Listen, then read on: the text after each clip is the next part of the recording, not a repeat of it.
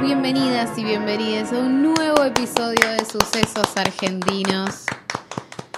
Estamos aquí reunidos, estoy con em, José Tripodero aquí enfrente. Y yo con Victoria Duclos y Wet. Ay, ¿cómo estás? ¿Cómo Nombre te va? completo, te dije. Gracias, me alegra. Me- sí, lo veo. ¿Cómo estás? Muy bien. ¿Vos? Muy bien estoy. Muy bien alegría. estoy. Alegría. Después de un gran episodio que hemos estrenado la Sí. semana pasada, Sí, que espero que hayan escuchado. sí, que espero que se haya escuchado. Si no lo escucharon, no se va a desbloquear este episodio. Se les va a cortar en 5 segundos. claro. Eh, nosotros lo decimos. Después, si se descubre que existe esa, tecnolo- eh, esa tecnología, lo hacemos. Sí, claro. Si no, bueno, nada, sigue de largo el episodio.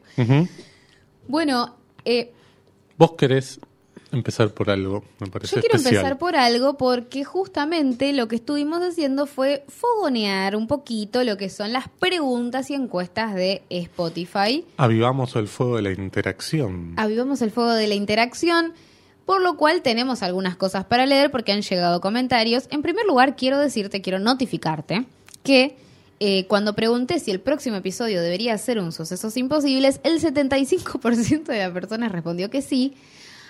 Por ende, eh, tuvimos un paliativo un poco con sucedió en el Pero internado. bastante, más que paliativo. Nadie la esperaba esa película, No nadie la, había propuesto no además. se la ¿eh? esperaban. Y Pero además bueno. con invitada. En breve va a haber que hacer uno un Ah. sucesos imposibles, abordado como un sucesos imposibles. Bueno, lo haremos. Luego hay que decir, porque claro, no nos íbamos a poner a leer comentarios con, con nuestra invitada presente, pero han No. llegado comentarios de los episodios pasados, em, De los próximos pasados, sí. de los próximos episodios pasados, que, eh, por ejemplo, en el episodio que grabamos sobre las siamesas, yo pregunté si eh, qué opinión les merecía que a vos no te gustara Paula Hernández. Claro, no, vos no preguntaste qué les parece Paula Hernández, sino ya directamente me tiraste el No, y- fardo y a mí. todas van a ser así, eh, todas las preguntas que voy a dejar van a ser... Claro, pues la manejas este vos. estilo. Así que sepan que las preguntas las maneja Vicky. A veces te voy a dejar a vos que propongas, a veces, solo cuando yo no se me ocurra. No voy a querer. José Tripodero puso me parece muy mal. Capaz que salió un, un homónimo. ¿eh? Fernando puso estamos en democracia, todo legal. Lucas puso Gracias. todas las religiones son válidas. Gracias. Julián puso me parece perfecto su enojo y agrego que deberían llevar más películas que a José le salgan sarpullidos de lo mala que le parecen. Lo primero muy bien, lo segundo, este no. Es diversión, vos tenés que entender que es tu diversión. Soy como un monito de circo. monito. Claro, bueno. Y Desiree puso buenas, nunca había escuchado una opinión así, pero me parece interesante. Solo vi los sonámbulos y las siamesas y me gustaron. Es interesante ver otras vueltas de rosca, así que le Eso es todo. No te salió muy bien. Porque vos querías que se tiraran contra mí y la verdad es que la mayoría este, No no valora mi opinión. No saqué cuentas. Y luego además eh, preguntamos qué les pareció sucedió en el internado, justamente por esto de una película que es muy especial y particular y no venía teniendo mucho que ver con, con lo que veníamos eh, hablando. Eh, y Willy nos puso genial todo. Emil se puso espectacular episodio. Aguante Fío. Bien. Eh, Licenale, que no sé qué, cuál es su usuario barra nombre, no, no me lo estoy dando cuenta, pero puso qué gran invitada Flor. Lucas puso muy bueno, Fabián señaló el minuto 44. ¿Lo Como para ir a escuchar, sí. Solamente diré, háganle. Claro. Y Julián puso gran episodio. Así que, la verdad, Muy linda la muy lindo, pero vamos a tener que hacer preguntas más picantes. Bueno. Para que esto sea más divertido. ¿No te pareció lo suficientemente divertido? No ¿Querés sé, a más? mí me parece muy divertido, pero por Bueno. ejemplo, me parece más divertido eh, cuando, cuando. Cuando me bardean a mí, claro. Pero bueno, nada, eso. Vamos a mandarle un saludo entonces a nuestros oyentes que están del otro lado. Sí, claro que sí. Muchas gracias por acompañar a- Interaccionando semana con tras semana. Bien. Bien. Tenemos una película de la que podemos hablar, ¿no? Sí, tenemos una película. eh, habían pasado tiempo y yo ya no me acuerdo qué cosas había hablado, pero por lo menos traje una que estoy segura que sí que no hablamos, que tiene que ver con un estreno de esta semana. A ver. ¿sí? Nos estamos refiriendo a Fragmentada. Claro que sí. Fragmentada es una película que va a tener su estreno ahora este 3 de agosto, ustedes igualmente saben que pueden estar escuchando este programa, este episodio, dos días antes, dos días después o Claro. un año después, no importa Claro, eso. claro, claro, claro. Eh, y esta película, Ojo, no salen muchas salas, estén No. atentos porque, bueno, como sucede habitualmente con las películas argentinas, se da en un espectro limitado de funciones, de, de salas, de complejos, así que probablemente van a tener que aprovechar la primera semana para poder verla. está dirigida por Facundo Escudero, Escudero Salinas y la película tiene como protagonista a Jasmine Stewart que interpreta a una policía que vuelve a la Patagonia, a su pueblo, a cuidar a su madre. Y una vez allí sucede un crimen que claramente, digamos, como todo lo que tiene que ver con este universo del policial, va, va a suceder que ella va a terminar como involucrándose con este crimen a tal punto que decide quedarse más de lo esperado y intentar resolverlo. Sí, tiene dos conflictos ahí en ciernes. Por un lado, lo que vos decías, lo de la enfermedad de la madre, y por otro lado, un problema escolar con su hija adolescente que, Sí.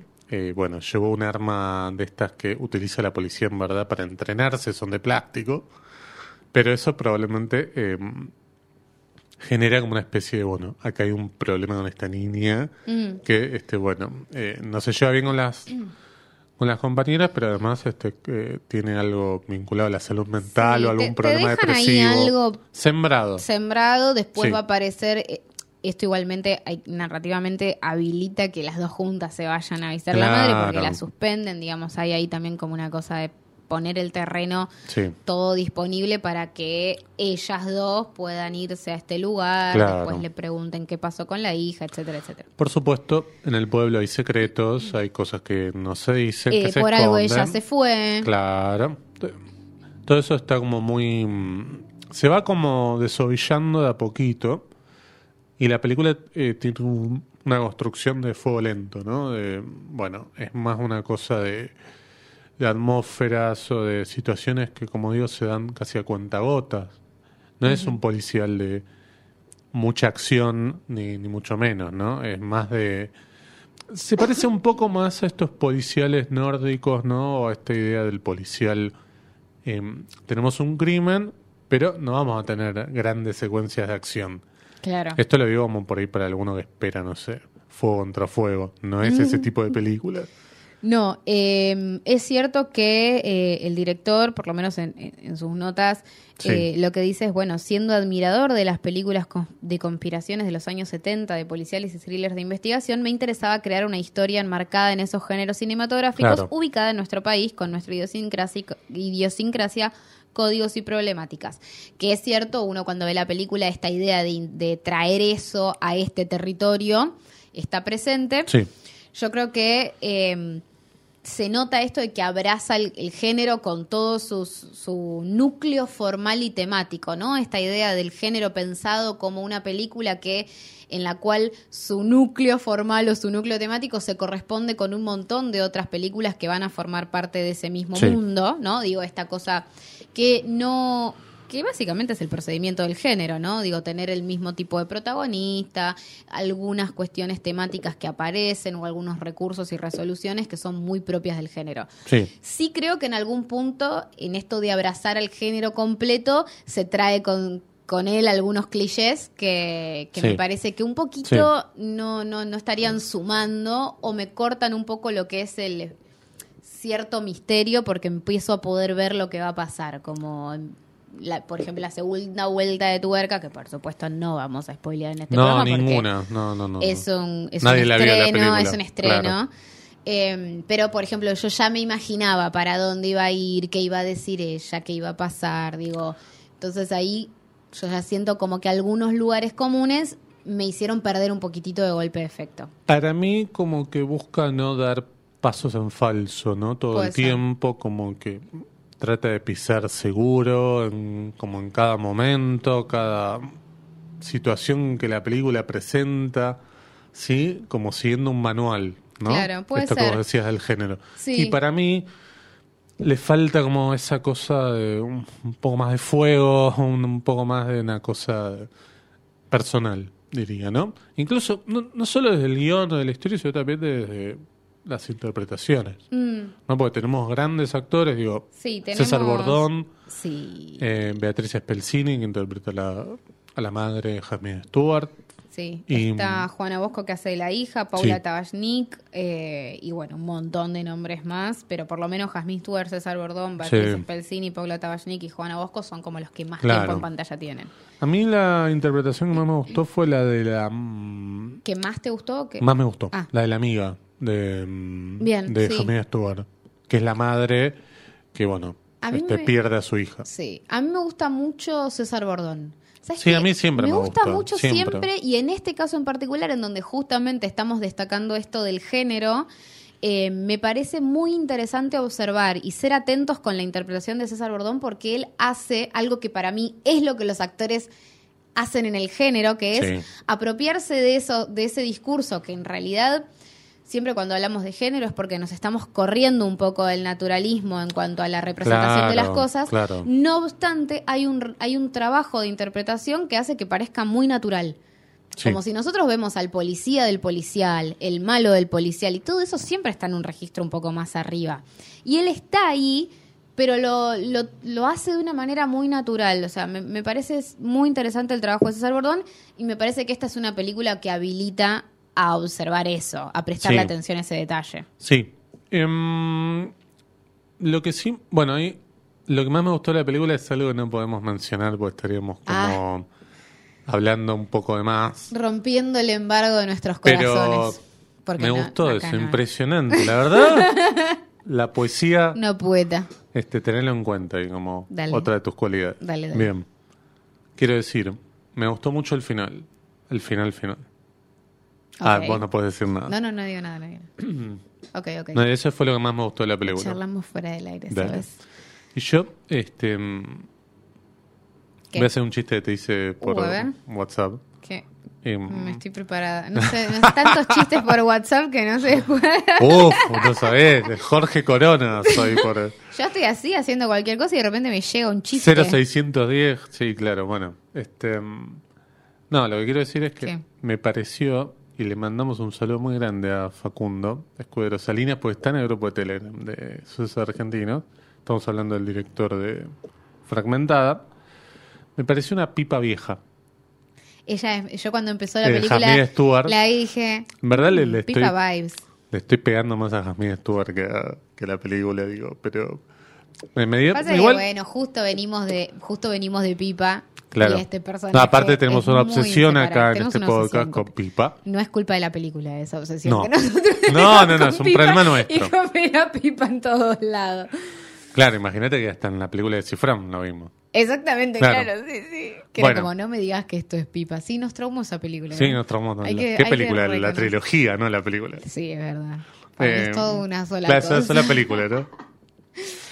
Así Bien. que, sí, yo también lo pensé, pero lo pensé cuando empezó, después se me dispersó No, de esa todos idea modos, porque no tiene nada que ver. Para mm, salvaguardar un poco Mm. a Jasmine Stewart, me parece está más creíble Jasmine Stewart siendo de Sí. policía que, eh, bueno, Luciana Sí, La Pilato, que sí. es una actriz que nos gusta, digo, nos parece graciosa y demás, pero Para otros Claro, papeles. Acá claro. sí me parece está. No me lo hubiera imaginado, por ejemplo, esa idea de decir Jasmine Stewart como protagonista de un policial, me parece. Y además que me parece está que muy bien. eh, tampoco hay como un esfuerzo de vamos a fearla, ¿viste? Porque Jasmine Stewart, por supuesto, este, Preciosa, eh, totalmente. Claro, hegemónica además. Pero no está ese esfuerzo de, bueno, vamos a ponerle una cicatriz o vamos a hacer algo. y está así, por supuesto, a cara lavada y funciona muy bien, digo. Sí, sí, está como dentro del rango de lo que son un- Sí. muchos personajes que también están como surgiendo dentro del policial hace un tiempo ya bastante, no es nada nuevo, Sí. pero esta cosa de la protagonista eh, mujer, ¿no? Como Sí. y, y creando su propio estereotipo, porque ya teníamos el estereotipo o el arquetipo, si querés, del policía varón, detective barra de la Claro. policía, de la película policial o del thriller, qué sé yo. Y acá me parece que se está configurando dentro de su propio estereotipo un- una posibilidad para la protagonista femenina que incluye ciertas, eh, ciertos recursos como, no sé, el mismo peinado, ¿no? La colita de caballo, la, de Sí. la cara lavada. Eh, Sí, la cara de culo. ¿viste? Está como Flaca. claro. Sí, me parece que Sí. está respondiendo Sí. a un nuevo, nuevo, no quiero decir nuevo de lo- del último año, sino de los últimos 5 o 10 Sí, años, claro. ponele. 10, ponele. eh, de un nuevo estereotipo eh, de, de Sí. policía, fe- mujer protagonista del policial. Eh, digo, vean, vean The Killing, vean Mayor of Easttown, vean... eh, hasta el jardín de bronce hay un momento que tiene una, Claro, una sí, sí, protagonista sí, de ese estilo. Van a ver que están todas vestidas muy parecido, peinadas muy parecido, actitudinalmente muy parecidas. Y este papel de Jasmine Stewart está como dentro del mismo, del mismo universo. Facundo Escudero Salinas es también productor, porque si bien esta es su primera película, produjo un montón de cosas, muchos documentales, por ejemplo, Soy lo que quiero ser, el documental sobre Sí. José Martínez Suárez, el director de cine y bueno, gran nombre del Festival de Mar del Plata de los últimos años. Sí. Eh, produjo también la- el documental Línea 137, dirigido por Lucía Basallo. Sí. También produjo ese documental que a mí no me había gustado tanto. ¿Cuál? O me lo estoy confundiendo con otro. Es Cumbia que te vas de ronda. De Ay, Pablo no- Coronel de ¿Sabes que 2020. no me lo acuerdo. O sea, sí recuerdo el, que lo vi, pero no me puedo. Se me fue yendo de la mente. Em, Lo que yo te puedo sí. decir es que eh, este director, que fragmentada de su primera película, eh, a mediados de 2022 ya finalizó el, el rodaje de su segundo largometraje, que va a tener que ver también, va a ser un folk horror, Espectacular. llamado La coleccionista. Ya estuvo participando por cosas que tienen que ver con, no sé, Blood Window, de, de festival, Ah, bla, bla, qué sé yo. Eh, y, y ya tiene como en preproducción, está como en el trabajo de la tercera película que se llama Buitres, y después eh, va a haber, está desarrollando dos películas más que son A plena oscuridad del día y Fragmentada Los colores de la noche. O sea, ahí no sé bien qué va a pasar, Uh, no tengo mirá. idea, o sea, no tengo nada de data, solamente estos títulos, pero digamos un director que estamos donde estamos grabando todavía no estrenó su primera película y está como en preproducción de como cinco más. O sea, como No, es, es probablemente la dinámica que tiene quizás un director o productor, estadounidense, sí, ¿no? sí, este, O de Hollywood. o- eh, me Así parece que, fantástico. Bueno, veremos. Em, le mandamos un saludo a Facundo Escudero Salinas. Lo último que tengo para decir es que hay un A ver. homenaje a Tiempo de Revanche en la película con la participación del queridísimo Marcos Boinsky, Ah, que hace del eh, fotógrafo. Sí. Sí, eh, un hombre que ha hecho probablemente una participación en cada película de Adolfo Aristorain. Así que este, le veía muy contento a Facundo Escudero Salinas en Instagram poner, bueno, este como un homenaje a eh, al querido Aristarain al ponerlo a Marcos Moisky. Bien, bueno, como decíamos, una película que ustedes pueden ver En cines. en cine, sí, este, estén atentos y bueno, eh, ojalá que llegue eh, lejos, ¿no? Necesitamos más películas de género en, en nuestro cine. No sé si viste lo más, ¿viste alguna serie, algún TikTok argentino, algo? Un TikTok argentino. Yo creo que podemos eh, pasar a lo que va a ser nuestra película de la jornada. Ah, sí nomás. Bien, bueno, pasemos, qué sé yo.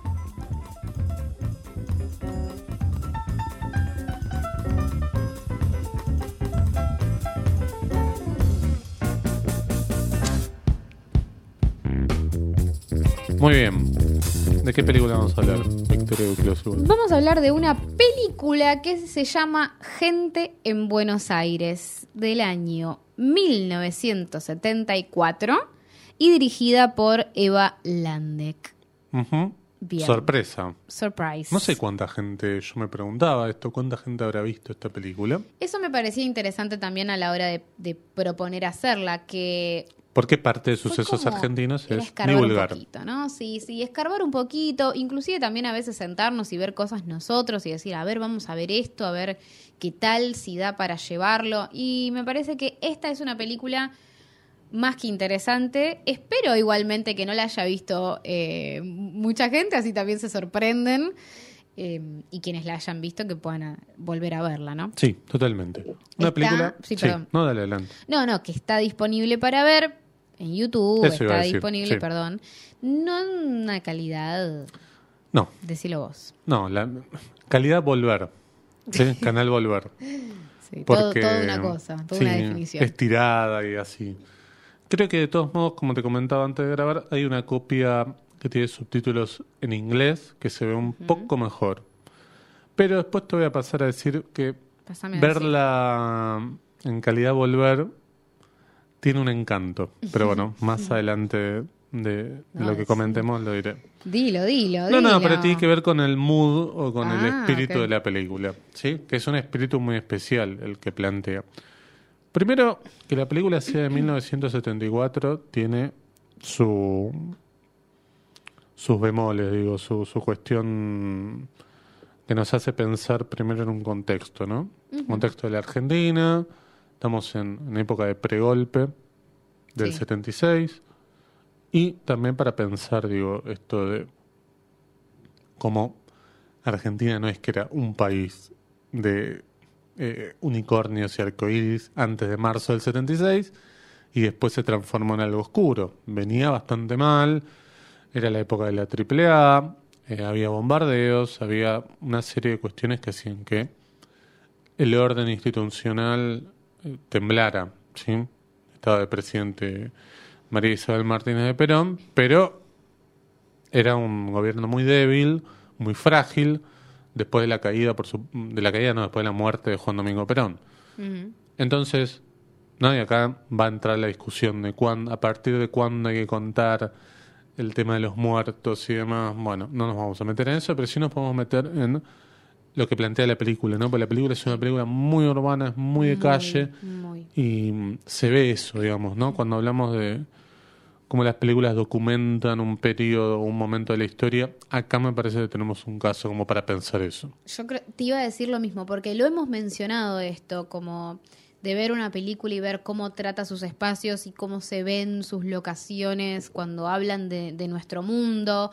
Eh, y esta película tiene un plus, que es que me parece que además, dentro de su núcleo narrativo, busca eso.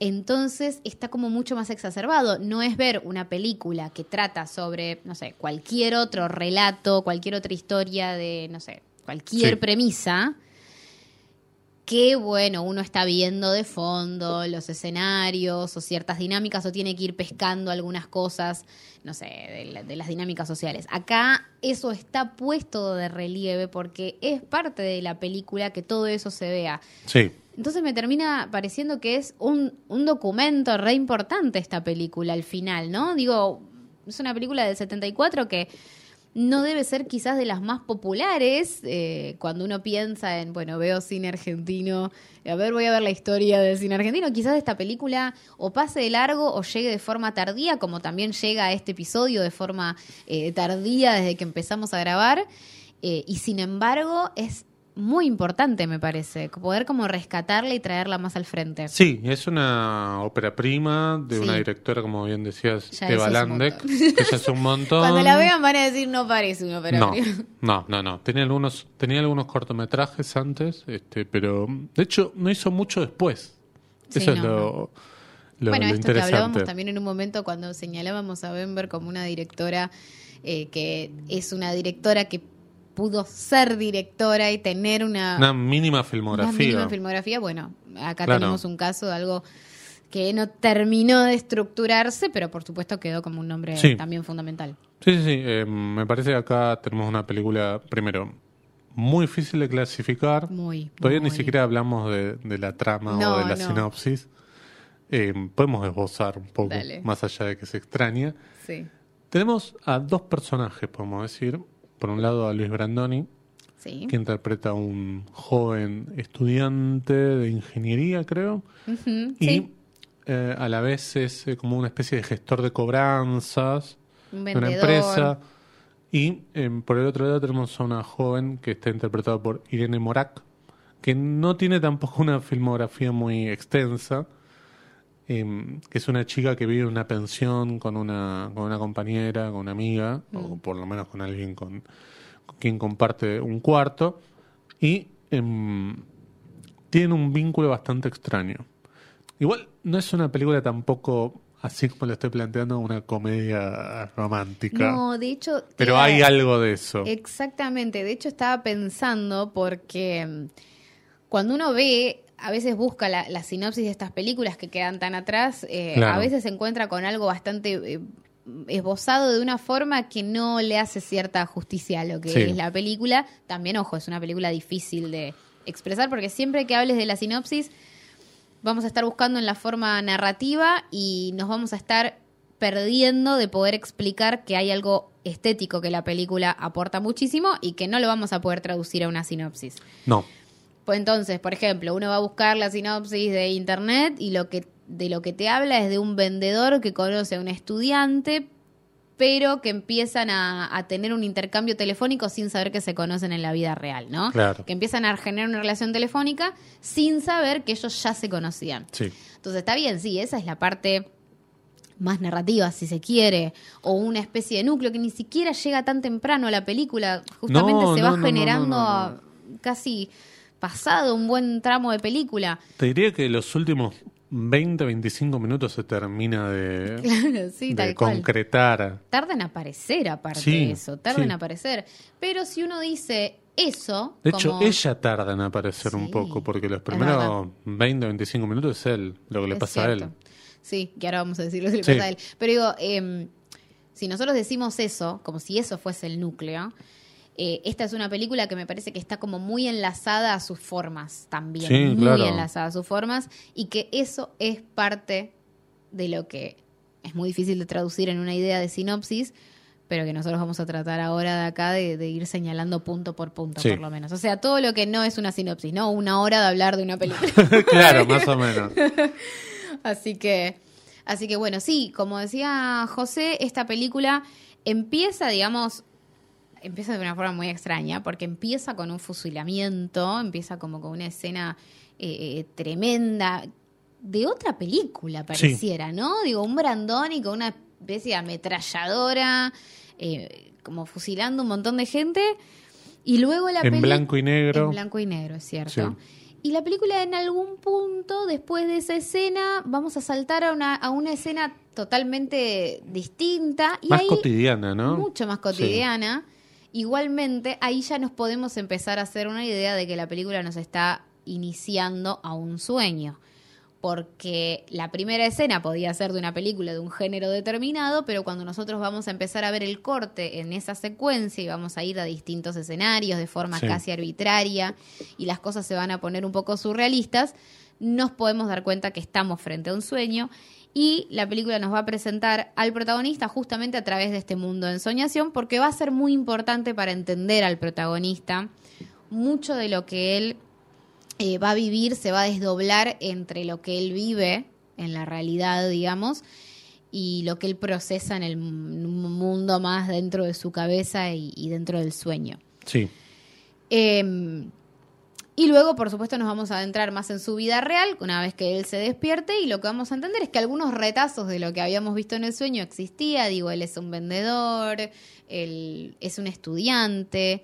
Se habla mucho en la película de esto de ser un estudiante grande, ¿no? Es un chico Sí. que supuestamente tiene unos 28 años y es como ser un estudiante grande. Sí, esta idea del estudiante crónico, ¿no? Sí. De la facultad, alguien que no puede terminar lo que está estudiando y Sí. que se la pasa bollando Sí.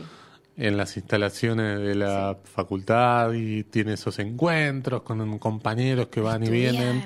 Sí. Sí, y bueno, eso sí me parece fantástico. Si pudiéramos trazar un punto desde el primer minuto de la película hacia una especie de objetivo que nos, que nos estructure, tiene que ver con un examen que va Sí. a haber. Va a haber un examen y eso más o menos va a estructurar el tiempo de la película. Sí, tenemos un grupo de estudio que entre ellos está el queridísimo Arturo Mali, probablemente uno de los mejores actores de la historia del cine para mí.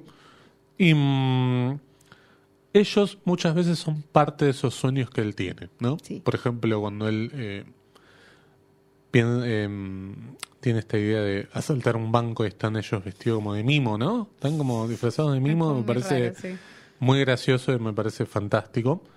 Claramente este, esta apertura de la película con este prólogo del sueño, de él Sí. fusilando.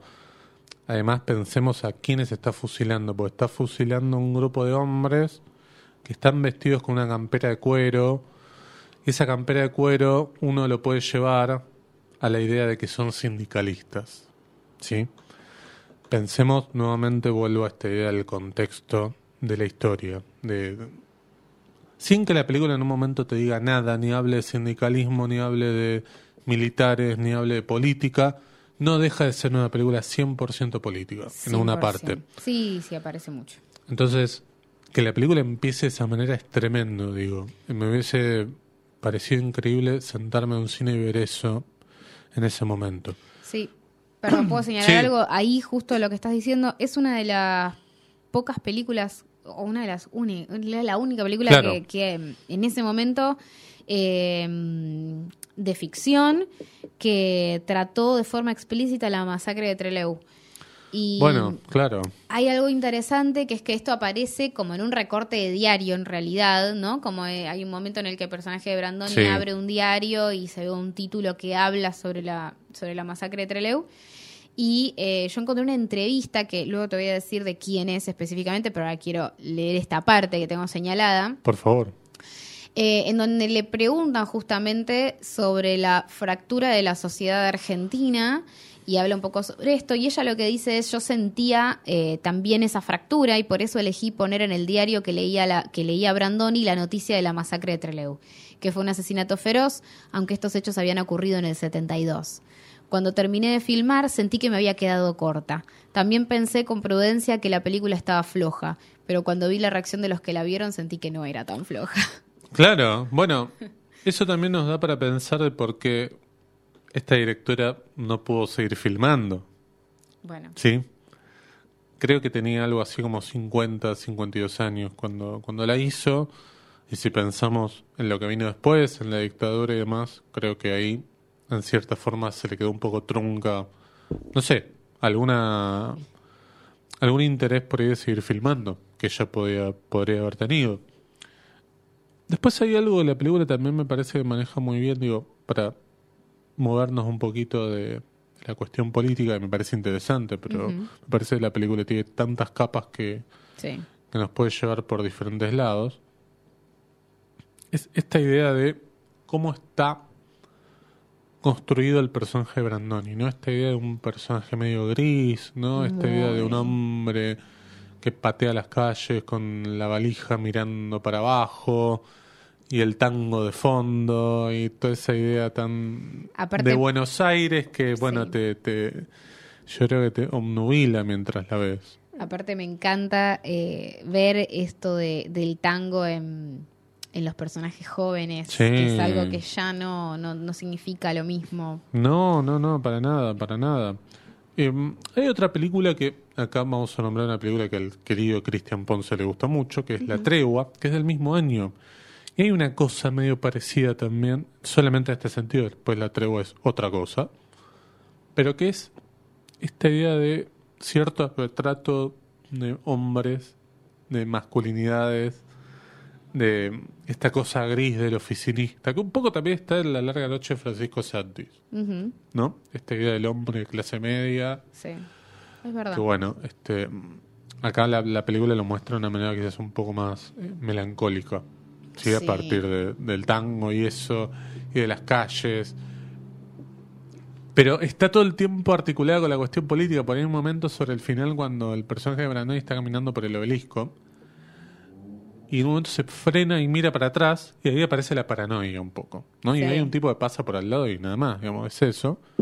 Pero creo que claramente eh, Eva Landek en Grajeas te, te cuenta mucho de lo que mucho de lo que está su- sucediendo sin la necesidad de hacerlo tan discursivo. Eso me parece como, como genial. Me parece que la parte de lo discursivo lo deja más para el vínculo entre ellos que para lo que está sucediendo como coyuntura. Em, bueno, entre los comentarios que podemos leer en internet y demás, dice que es una película sobre la falta de comunicación, ¿no? Sobre la incomunicación entre, entre Sí. las personas. Y hay algo ahí, me parece que también es interesante para plantear, porque creo que los mejores encuentros que hay son los encuentros telefóricos. Mm, Es ahí donde los Sí. personajes se entienden más, ¿no? Que es entre el personaje de, Brandoni y, y la, la chica esta, ¿cómo se llama? Este, Irene Morak. Pero en los encuentros de cara a cara, sucede muchas veces que uno está diciendo una cosa y otro está hablando de otra cosa, ¿no? No sé si eso lo notaste. Sí, sí. em, me parece que.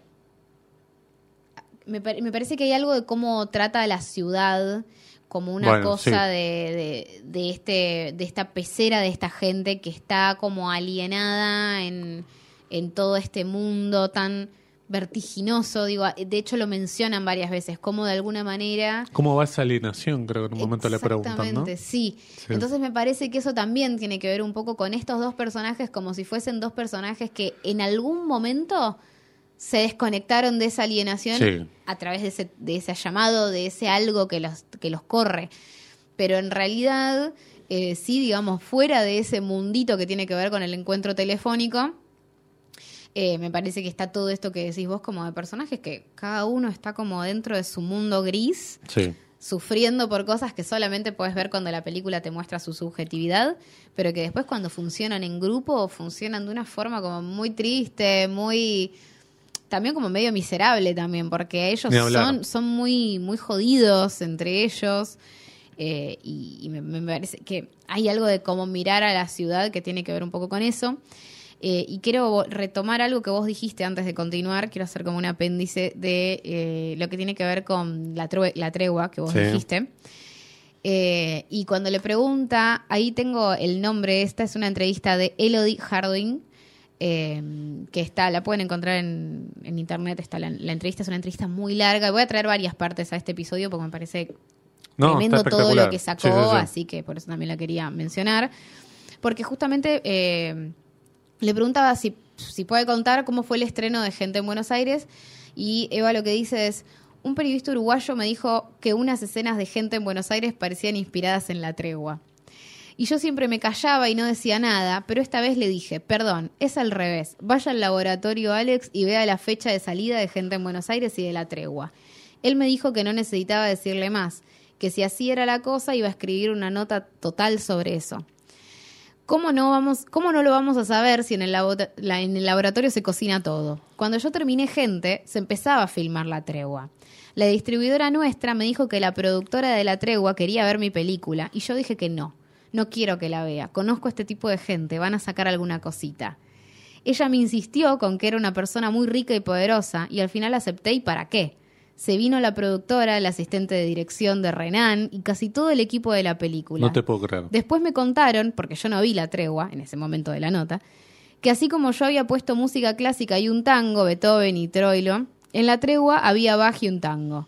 Además, la escena del café de la tregua eh, entre Ana María Piquio y Héctor Alterio es tan parecida a la de Irene Morak y Luis Brandoni en el café que, que, un- Sí. que en un cine tan porteño utilizaron foto- un fotograma de la gente para de gente en Buenos Aires, perdón, para promocionar la tregua. Ah, es increíble esto. Es increíble, no yo me no lo, que no es increíble. No, yo no lo esperaba. Yo te juro que te dije lo de la tregua, pues se me vino y dije, es una película de más, el mismo año. Claro. Y tiene como ese mood. Por supuesto, Sí. la tregua es una película mucho más contenida dentro de una estructura clásica. Pero esto Es de que en tremendo, un, de que en es un cine usaron un fotograma de gente en Buenos Aires para promocionar la No, tregua es espectacular. increíble. Es, increíble. espectacular. Eh, Gente en Buenos Aires se estrenó en agosto del 74. La tregua, no sé, se debe haber estrenado después, según lo que está comentando acá Eva Lande, que falleció en 2019. Una pena, porque. Una pena siempre, ¿no? Que fallezca alguien, pero digo. De- debía ser a partir de lo que vos comentás, además, de, este, de esta entrevista, que una, una directora con muchas cosas para decir. Digo, Sí. no para entrevistarle, para Sí. que comente Como que cosas. Vos Digo, lees, la, no sé. lees la nota esta y aparte Sí. vos dijiste otras cosas antes, como, digo, la película habla del, del fusilamiento, de la masacre de Trelew, perdón, Sí. Eh, y después ella se tiene que exiliar, o sea, por eso tampoco Bueno. después hace más cosas.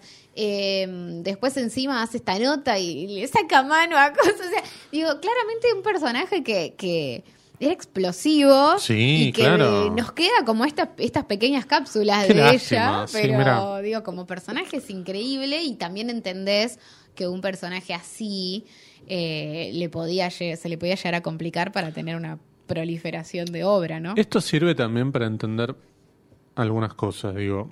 La Trevo, una película nominada al Oscar, una película que tuvo un, un camino internacional. Gente en Buenos Aires también lo tuvo, porque anduvo por algún festival, creo que hasta incluso en Cannes estuvo. Pero bueno, por supuesto, contra una nominación al Oscar es mucho más difícil de competir. Digo, una película, además la Trevo una película más amable, quizás para un público Totalmente. masivo. Con esto no estoy tirándome contra la Trevo, porque me parece una película que está muy bien. No, Tendría no. que la tendremos que hacer algún día, pero sí, digo, buenísimo. Después Em, de esta, sí la... No. Mala. Quiero decir, como muchas veces hay otras películas, por una cuestión simplemente de coincidencia de calendario, quedan un poco eclipsadas, ¿no? Porque en estos intentos que hace la DAC o demás de, de restaurar algunas películas, no aparece esta, digo. No aparece, es una película que hasta incluso gente que ve muchas películas, no lo digo por nosotros, digo, lo digo por, por, por otros, la descubrieron hace poco. O, o no saben ni que existe. Está bien, está en YouTube, pero digo, no es una película de bola a veces en ciclos. No, Digo, es verdad no, eso. Tendría que fijarme en lo del ciclo que- argen- de cine argentino, de la encuesta. No sé si apareció, debe haber aparecido. En la haber encuesta votado. apareció. En la Sí. encuesta está, no está en, en los primeros Los primeros no, 10, claro, pero debe estar en los lugares. primeros 50, ponele. Está en, Claro. en los primeros 50 está seguro. Eh, porque el, nada. Porque votó mucha gente y hay mucha Sí. gente que por ahí la vieron en no, su momento me también. gustaría, no estoy segura, ves, esto estaría bueno verlo, si después la proyectaron, porque viste que ellos hicieron el ciclo con proyecciones de la encuesta y algunos no eran, no proyectaron solamente los primeros 10, proyectaron No, un no, montón de películas. De hecho, Habría que ver. De hecho, hubo una especie como de lado B que se proyectaron películas que no estuvieran También. en la lista. Pero digo, me, me parece que, viste que con sucesos pasa eso, que nosotros sacamos un episodio y siempre la- la- se termina apareciendo en algún lado. Así Mañana que la da esperemos- Telefe, a las 10 de la noche. Claro. llam- esperemos estar llamando la, la suerte y que esta película Sí, la puedan claro, pasar, eh, claro, la puedan pasar más. Eh, Sí, pero o bueno, que haya una copia mucho más digna que la que está en Volver. Em, Sí, cuando lean esto que vos dijiste sobre el personaje y demás, cuando lean esta nota completa, no la voy a leer completa, No. pero van a ver que hay un montón de detalles que tienen que ver con cosas que, no sé, por ejemplo esto, ¿no? Cuando ella se, se exilia, eh, después vuelve y no sé, hace como que hace otra película y se la censuran y después quiere hacer otra y le hacen no sé qué. Digo, como van a ver que cuenta muchas cosas y como ella también un poco como un cierto hartazgo, ¿no? Como, voy a querer cortarla, cortarla, qué sé yo, no sé, hacer lo que quiera. Como en algún punto, viste, una cosa de, de, de fuerza que en algún punto tuvo que desistir y decir, bueno, ya está. así como sale una nota de Lucrecia Martel por semana criticando el streaming o criticando algo, que me parece fantástico. Eva Landa, que me parece que iba por el mismo camino, ¿no? Creo. Eh, eh, una pena, una pena que, que, que haya fallecido en 2019, porque creo que. No sé, me la imagino a cada invitada, digo, este, hablando del cine actual o del cine de, estas, de, de estos años, que, que me parece genial. Quería Em, conectar algo también sí. que em, pensaba cuando la terminé de ver. Nosotros hablamos de eh, Prisioneros de la Noche, ¿te acordás? Una película de Sí. lo que podemos pensar. Justamente el periodo anterior a este, que es el, que es el de nuevo cine argentino de los 60. En cómo ese cine de alguna forma tomó la noche o Sí. mostró la noche de una manera mucho más festiva o de una forma un poco más parecida, si querés, a, a la Nouvelle Vague, porque claro, había una influencia, por supuesto, de, de ese movimiento. Y mm, en continuidad con esa idea de la nocturnidad mm, porteña, acá hay otro tipo de noche.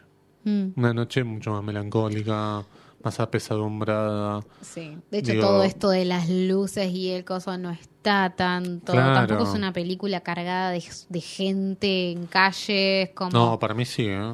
Sí, ¿Viste la, yo- la yo parte del obelisco? como- Hay una parte en la que él viene de frente y está todo el mundo parado en calle Florida. Yo siento que Esa como muchedumbre, momentos, yo lo sentí. Pero sí. siento que cuando los personajes se desplazan, hay como una cosa de quedarse con el personaje que se desplaza Para y mí no como- abrir tanto el...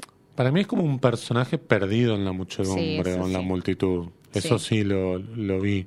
De hecho, hay muchos planos en los que está clarísimo que se metió Brandoni entre la gente y lo filmaron, ¿no? Claro, sí.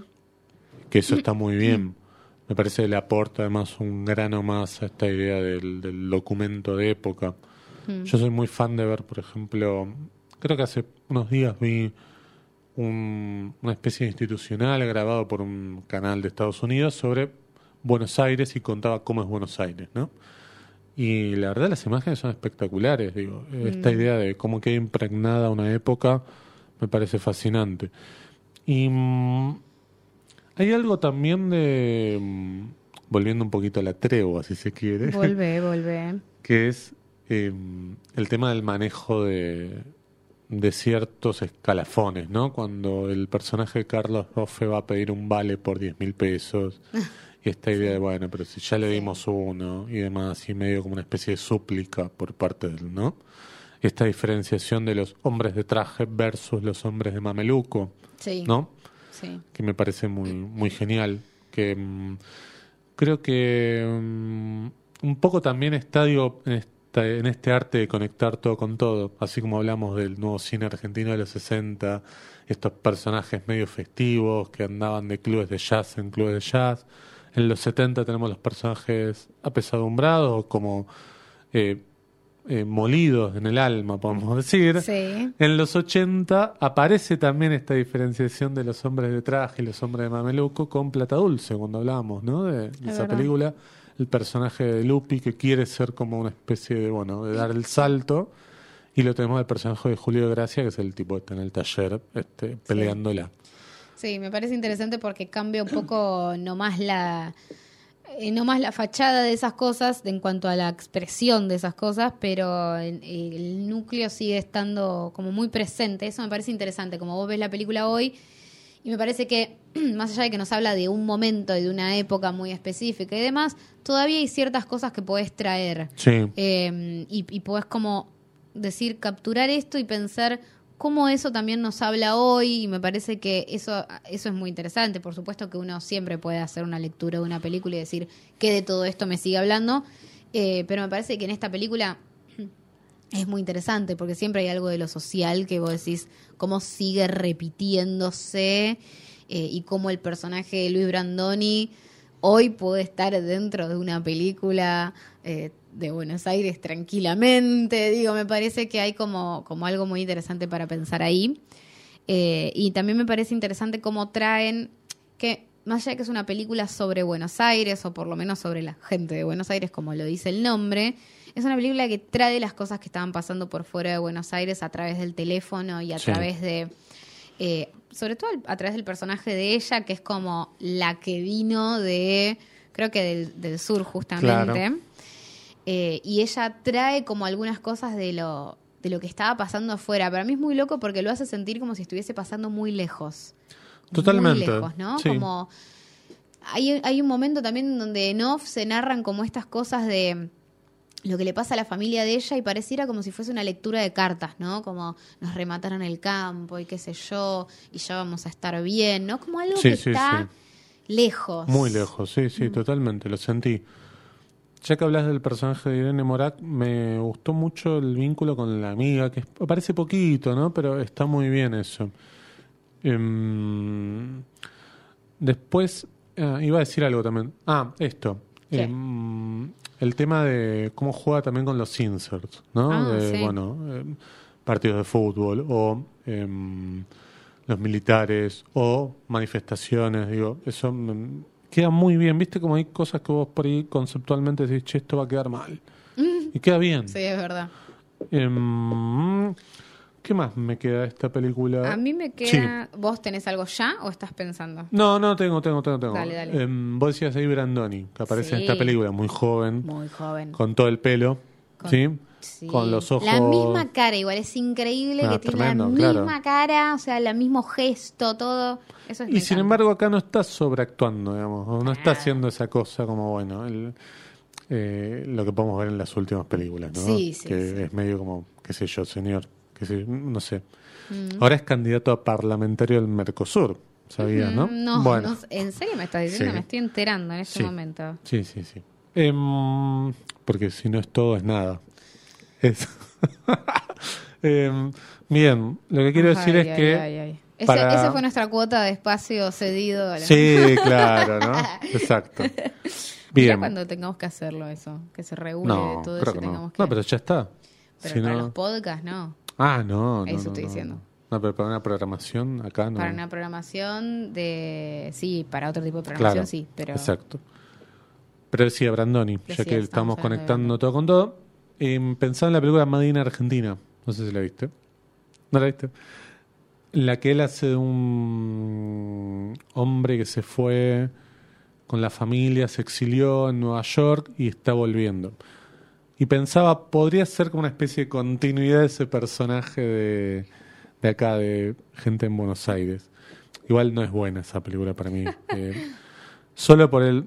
Para mí, tiene valor solo porque aparece el querido Frankie Vincent en, en la primera escena. Pero bueno, si vieron películas de Scorsese, saben que quién es Frankie Vincent. Bien. Para mí es una película que la tienen que ver. Yo decía esto de calidad volver. Tiene algo de eso, ¿no? Igual- sí. Pero ¿sabes por qué? ¿Por Porque qué? mm, la captura de la copia que, que está en YouTube empieza a las 2 de la mañana. Yo no estoy diciendo, no estoy diciendo a los oyentes vayan y véanla a las 2 de la mañana, Pero... pero tiene un encanto, me parece que esa la viste a las película... 2 de la No, mañana? no la vi a las 2 de la mañana, porque me di cuenta después. Si no, probablemente, está ¿sabes bien, está qué? bien, está bien. La hubiera visto a las 2 de la mañana. No, no, no. Me parece bien, ¿eh? Digo, porque mm, creo que no hay otro momento para ver esa película. Que la película la haya emitido volver a ese hora- en ese horario, a las 2 de la mañana, Sí, sí, es y no a las cierto. 3 de la tarde o a Es las verdad. 8 de la noche. Sí. Creo que solamente para, para algún desvelado está dirigida Como esa que te película. habla, te habla, Claro. te habla vos que estás ahí a las 2 de la mañana desvelado pensando tengo tantos años y no me recibí. Como, Te Claro. habla vos. No, no, no. Si no hubiera terminado, si estuviera ahí pendiente en una materia, creo que no estaríamos hablando en este momento. Bueno, lo último que yo quiero decir, por lo menos de esta película, es, hablamos de una película que tiene mucha in- intervención del mundo de los sueños y de algo más surrealista y demás, y me parece que si te pones a intentar plantear un punto de conexión, eh, puede aparecer Resnés como un nombre posible eh, para hablar de esta película, y es lo último que quiero traer de esta nota, que ahora la recuerdo para que la puedan ir a buscar y, y leer completa, que es bastante larga, pero que ella mm, dice, dice que es muy admiradora de Resnés, pero dice sobre todo del De coraje. René Houseman. Perdón, te hace el chiste. Pero sobre todo del coraje que tuvo Resnés para encarar tantas experiencias cinematográficas nuevas. Todo el primer acto es mudo y se entiende perfectamente, y el final también. Yo siempre pensé que debía usar los diálogos indispensables y evitar la parla teatral. El silencio es hermoso cuando está bien puesto. A veces muchas películas tienden a ser muy explicadas por los actores. En relación a esta secuencia inicial, cuando Tato, el censor, vio gente en Buenos Aires, escuchen eso, eh, habla de Paulina Tato, por supuesto, Claro. ¿no? Eh, se durmió durante la proyección. No sabía cómo era la película. Había visto el primer tiro y por eso la película fue prohibida para menores de 14. Una amiga mía fue a hablar y a explicarles que el tiro estaba dentro de un sueño y le dijeron tiene razón y anularon esa prohibición. Es espectacular. Es ¿no? excelente. Le pega a Bember, ¿verdad? Hay un momento donde se eh, habla de que no se caían bien o que Bember no la quería a ella porque ella había dirigido antes. Digo, como es una nota increíble eh, que les digo, bueno, se llama Eva la Atrevida. Es una entrevista con Eva Landek por Elodie eh, Hardwin. Búsquenla porque, nada, está buenísima. Vale la pena. Es una solo nota por creo esto. que del 2014, si no me equivoco. O sea, nada, no le importaba una goma. Ya. No, obvio, ya está. Digo. Así que búsquenla, está en español, está en francés también y, y está publicada para que la puedan leer. Es una nota larguísima y está buenísima. Y en el 2014 creo que creo que nació en el 22, tendría 82 años, así que no me la imagino como una persona, me la imagino con el puchito. Sí, aparte este, no, cuando le pega a Bember es increíble. Me la imagino este, tirando las cenizas del cenicero así. Eh, este, pe, pe, pe, sí, sí, sí, sí. Qué personaje hermoso nos perdimos, mirá. Sí. Eh, nos perdimos nosotros porque llegamos tarde, pero eh, vivió un montón. Pero está bueno, está bueno como volver a, a- a como recuperarlo y Sí, encontrarlo claro a partir de esto. Yo claro agradezco sí. estas notas porque verdaderamente no hay muchas notas de estas, pero de nadie hablo, no, no de directoras, mujeres, no, no, de notas así, ¿no? Y también como análisis de su obra, qué sé yo, me parece que, que está bueno. Sí, sí, sí. Y aparte de lo que vos dijiste, hay algo que quería completar que me estaba olvidando, que es esto, lo que decía sobre los diálogos y sobre los silencios. Los últimos 20 minutos de la película, que es cuando ellos se encuentran finalmente, o por lo menos se dan cuenta que ya se conocían y van a tomar un café y demás, no tenemos diálogos. No, sí. Sí. Esto es solamente un encuentro de ellos mientras caminan. Van a tomar un café y hablan, que pero vos hay un ahí tango. aparte querés escuchar todo. Porque Claro. ese es el momento que vos querés escuchar. Para, al principio, por lo menos, el encuentro de ellos, que es algo que vos de alguna manera estás esperando. Y hay algo de triste, porque ella llora y porque vos te puedes. Ahí yo empecé, cuando ellos se fueron, yo quería escuchar todo lo que hablaban. Pero en la, en la escena del café, cuando ellos ya están hablando y se sonríen y demás, yo ya sentí que la película hizo bien en, do- no darme ese diálogo. Como Totalmente. que sentí que había una conexión inclusive, acá me voy a poner medio, medio, medio pavota, pero digo, sentí como que había conectado de una forma más profunda con la película y con esos personajes por no haberme dado esos diálogos y poder ver en las caras de esos personajes lo que ellos habían encontrado. Porque yo ya lo sabía, si yo ya vi la película, ya sé lo que le falta a los personajes, lo que están buscando, lo que, lo que sintieron cuando se vieron, lo que sintió ella, que era una mina re buena y medio que lo obligaron a tratarlo a él como el culo y después Claro. entraron en esa vuelta. Nada, me parece que, que está muy bien que no nos dé ese diálogo. Por eso es un tipo muy mm, amable y muy mm, educado y buena onda por teléfono, pero cuando, por ejemplo, se cruza con ella sin que ellos todavía sepan quiénes son, no dice ni buen día. Viste que en un momento le dice, pero este tipo este, hay que educarlo, porque eh, nunca dice buen día, nunca saluda ni nada. Claro, esto es lo que yo decía, digo, es un tipo en persona y es otro tipo por teléfono. ¿No? Es, Sí. Son como dos personalidades completamente distintas. No, a mí me parece genial que la parte del, del café, que vos ves que están hablando, vos tenés un tango. No Sí. escuchás lo que dicen. Eso me parece genial. Sí, Quiero que sepas que en mayo, en mayo de este año, la proyectaron en el Gomón de esta película. ¿En serio? Sí, sí, porque viste que a nosotros nos gusta a veces y tenemos que incorporar la costumbre de leer los comentarios de Letterboxd. sí. Bueno, esta película tiene muchísimos comentarios muy, muy lindos. A partir de Eh, mayo. No, bueno, no lo sé. No, no, ni idea, pero algunos sí, muchos son de mayo. Mira lo que vos me estás señalando. Muchos son de mayo, eh, pero tienen unos, unos comentarios muy lindos. Eh, por lo menos todos los comentarios que hay son positivos, son como de, de- de- de destacar el arranque que pulenta que tiene la película Sí. y el final como un arrollador. Eh, uno, uno que me causa mucha gracia es el único que voy a leer, que es el momento más, mirá lo que es el cine de mi vida, puso. Eh, y es una, una review, una, o sea, una entrada Sí. del 30 de mayo, justamente, que fue cuando se proyectó, eh, la película se proyectó el lunes 29 de mayo en el Gomont en Mirá. 35 milímetros. Así que bueno, nada, está por ahí. Oh, nos Eh, perdimos. nos la reperdimos, Culpa pero, nuestra igual, ¿eh? pero me parece re interesante que, que se haya pasado hace tan poco, Sí. que nos pasó de largo y mi esperanza la posibilidad de que se vuelva Claro. a proyectar. Claro. Así que bueno, si se vuelve a proyectar y en 35 voy a tener que decirte que la voy a ir a ver. Uy, no me digas. No me lo digas así. No te la digo así. Este, bueno, película fantástica. Espero que ustedes la puedan ver Sí. y que les pase lo que les, lo que les pase. Que les, que les pase sea lo lo que, que les sea. tenga que pasar. Bien, creo que hemos llegado al final, ¿no? Hemos, dado llegado bastante hoy. al final de este episodio. Una película extraña, una película que por ahí no esperaban y que eso también es lo bueno que tiene, me parece, esto, ¿no? La idea de la divulgación y que no estemos hablando de cómo se quejaban algunos de otros. Ahora te voy a contar. ¡Ay! Em, y el secreto de sus ojos y las películas ganadoras del Oscar, bueno, señora, qué sé yo. Este, vaya a verlas, no sé. Necesito este chisme. Después te lo cuento. Dale, dale. Bien. Llegamos al final, tenemos que agradecer a nuestros amigos de siempre, al señor Adrián Lackerman, Sí. que escuchó. Estaba escuchando, escuchó creo que el episodio de que estuvimos con Fiorella justamente y lo compartió y todo. Y yo debo decir que su episodio nuevo de comedia con Adrián Suar me parece muy bueno. A mí me gustó. A mí me gusta.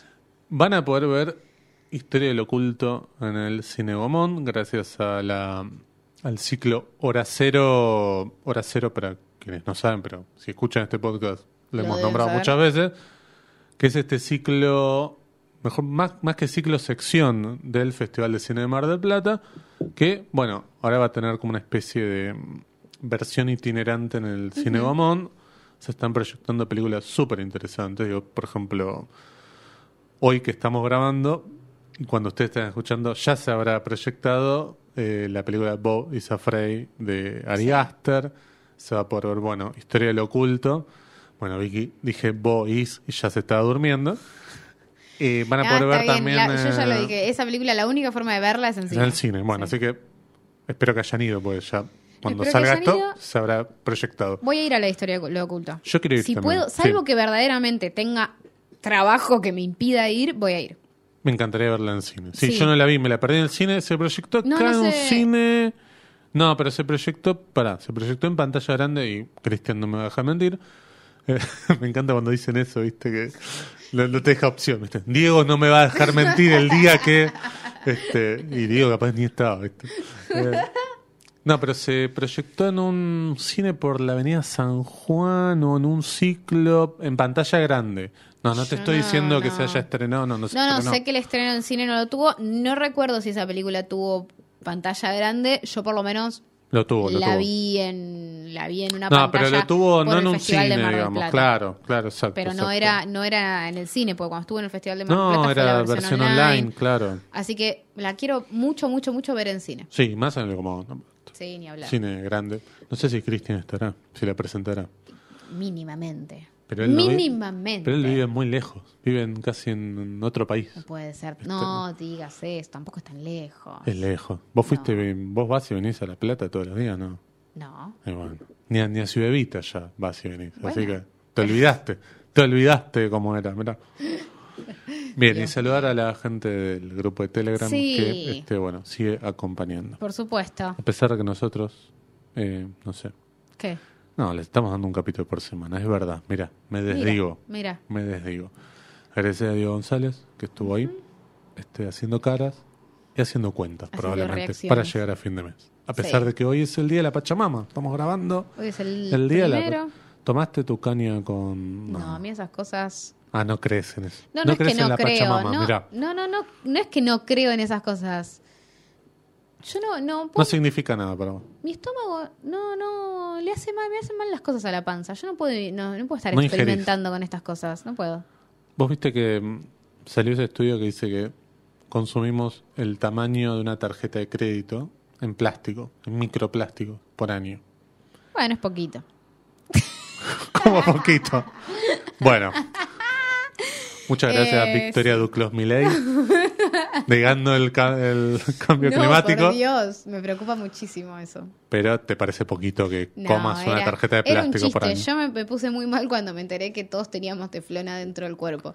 Tipo, como que cuando vi la película fue como, ¿qué? Hay que dejar de consumir teflón. Y después decía al final, ya todos tenemos teflón en la sangre. Y dije, Es tarde. A la mierda. Ah, dijiste ya está, me voy a morir. de- ya fue. Me hago unas papas fritas, Me hago unas última, papas ¿no? En el estómago. esta claro. linda olla teflonada que tengo. Muy bien. Quedará para otro capítulo tus aventuras gastronómicas. ah, sí. Muchas gracias, Victoria Closubot. Muchas gracias a vos, José Tripodero. Adiós.